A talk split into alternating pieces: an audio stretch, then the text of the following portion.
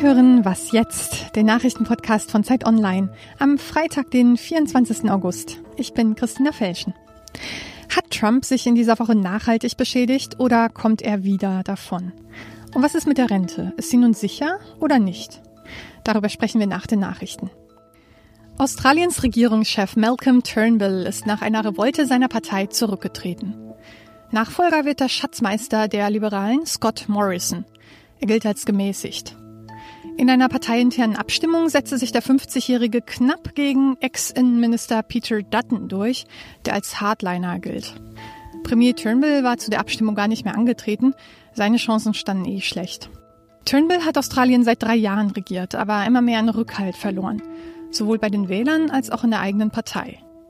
In den letzten zehn Jahren wurden alle australischen Regierungschefs nach wenigen Jahren von ihrer eigenen Partei gestürzt. Mitarbeiter des ZDF wollen sich heute mit der Dresdner Polizeiführung treffen, um über eine Pegida-Demo letzte Woche zu sprechen. Ein Mitarbeiter des Landeskriminalamts hatte privat an der Demo teilgenommen und dabei ein Kamerateam des ZDF bedrängt. Die Journalisten wurden daraufhin eine knappe Stunde lang von der Polizei festgehalten. Einem Medienbericht zufolge hatte der Polizist Zugriff auf sensible Ermittlungsdaten, unter anderem auf das zentrale Ausländerregister.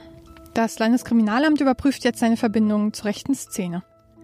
Bundesjustizministerin Barley hat den Vorfall mit Blick auf die Pressefreiheit besorgniserregend genannt. Redaktionsschluss für diesen Podcast ist 5 Uhr.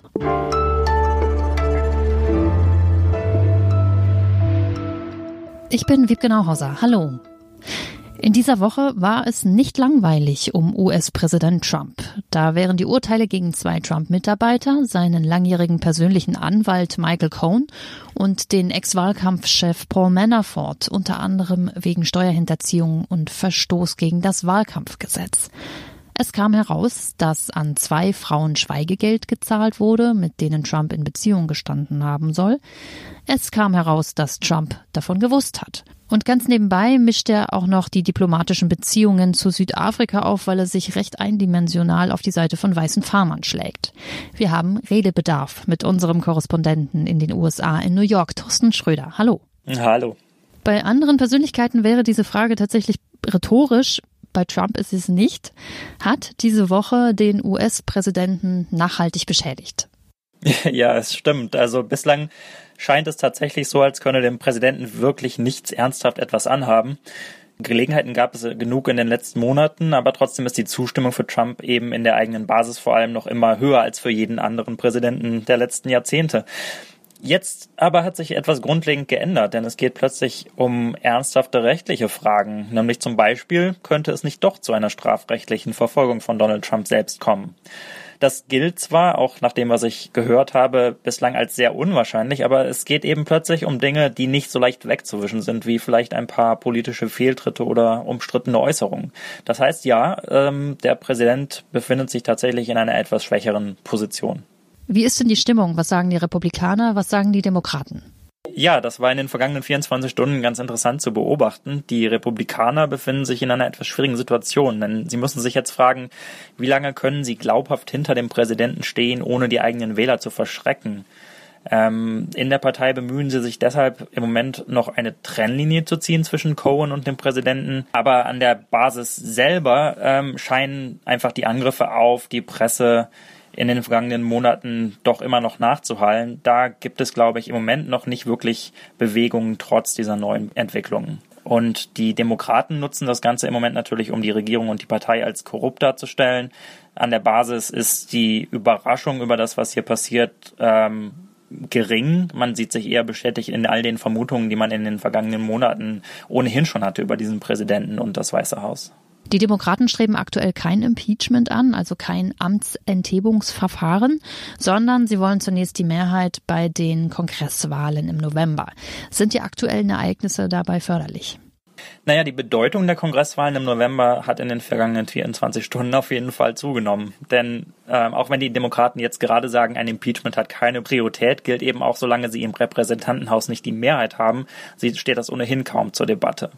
Viele Beobachter glauben aber tatsächlich, dass die Ereignisse der vergangenen Tage den Demokraten helfen könnten und die Chancen auf eine Mehrheit in der Kammer eher gestiegen sind. Und das wird dann auch für Donald Trump deutlich gefährlicher, denn das Repräsentantenhaus leitet im Zweifel eben ein Impeachment als erstes ein. Und in der republikanischen Führung haben deshalb einige die Kandidaten in besonders gefährdeten Gegenden schon aufgefordert, dem Präsidenten vorerst lieber nicht zur Hilfe zu eilen, weil sie eben noch nicht wüssten, was noch alles kommt. Also der Ton hat sich hier definitiv geändert in den vergangenen Stunden. Dankeschön, Thorsten.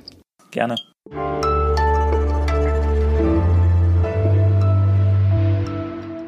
Und sonst so?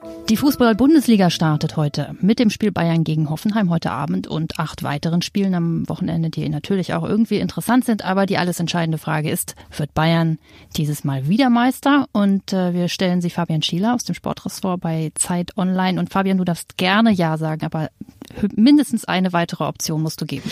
Ja, ich sag auch gerne ja, weil die kurze Antwort ist ja, die Bayern werden wieder Meister.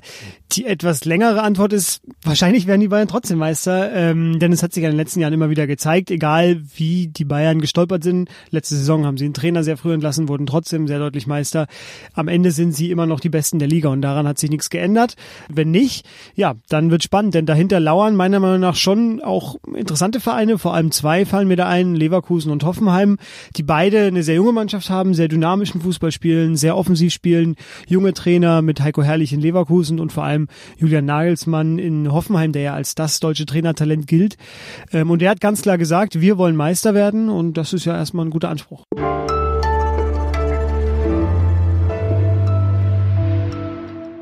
Die Rente ist kein sonderlich erfreuliches Thema. Aber es ist doch erfreulich, dass sie mal wieder Thema ist. Denn irgendwann muss man sich damit beschäftigen, wie es damit weitergehen soll bei der demografischen Entwicklung, die wir haben. Und den Kopf in den Sand zu stecken, ist nicht sonderlich smart. Aber wie smart ist es, was Bundesfinanzminister Scholz am vergangenen Wochenende vorgeschlagen hat und was seitdem aufgeregt diskutiert wird? Er will ein festes Rentenniveau bis 2040. Monika Pielert ist Chefin von Dienst bei Zeit Online und beschäftigt sich schwerpunktmäßig mit Sozialthemen. Monika, was meint Scholz damit genau? Ja, er hat sich in einem Interview am Wochenende geäußert. Und zwar äh, möchte er gerne mehr machen, als sich die Regierung bislang vorgenommen hat. Die Regierung hat im Koalitionsvertrag beschlossen, dass der Rentenbeitrag bis zum Jahr 2025 nicht über 20 Prozent steigen soll. Und außerdem das Rentenniveau nicht unter 48 Prozent fallen soll in dieser Zeit. Jetzt hat er gesagt, das reicht nicht, äh, wir müssen das länger machen und hat gesagt, für die SPD ist es wichtig, dass es eine stabile Aussicht gibt für die Rentner und für die Beitragszahler bis 2040. Und wie sind die Reaktionen nach einer Woche? Hat er sich Unterstützung holen können? Tatsächlich hat äh, sein Vorschlag reflexhaft für Reaktionen gesorgt. Auf der einen Seite Arbeitgeber, ähm, auch die Union und die Liberalen haben sich sehr kritisch geäußert und von äh, Nichtfinanzierbarkeit gesprochen. Äh, Unterstützung hat er bekommen von Gewerkschaften und Sozialverbänden. Man muss natürlich wissen, dass das Thema Rente äh, seit Jahren umstritten ist. Was jetzt ankommt, sind die Rentenkürzungen eigentlich der letzten großen Rentenreform von Anfang der Nullerjahre. Damals hat man gesagt, äh, es kommen immer mehr Leute in die Rente, Babyboomer als Stichwort, und die Leute leben auch noch länger. Das heißt, die Zeit, in der Leute Rente beziehen, wird auch noch länger. Heißt für die Rentenkasse, es wird teurer. Darauf hat man damals mit Rentenkürzungen geantwortet. Jetzt hat man festgestellt, das, was die Leute privat vorsorgen, reicht vielleicht nicht aus und deswegen gibt es jetzt diesen Streit. Eine Rentenkommission soll eigentlich das Problem über 2040 hinaus angehen, so steht es im Koalitionsvertrag. Was dürfen wir denn von der erwarten? Naja, es gibt ja diesen hübschen Spruch, wenn du nicht mehr weiter weißt, gründe einen Arbeitskreis. Ähm, ist vielleicht ein bisschen fies. Es werden Vorschläge kommen. Es ist die Frage, ob so viele neue Vorschläge kommen. Wir erinnern uns an die Rürup-Kommission. Das ist jetzt schon ein paar Jahre her. Anfang der Nullerjahre hat die damalige Regierung sich auch schon mal dieses Rentenproblems angenommen und eine Kommission gebildet, die auch also auf knapp 300 Seiten Ergebnisse vorgelegt hat. Möglicherweise werden die da gar nicht so sehr abweichen. Dankeschön. Ja, sehr gern.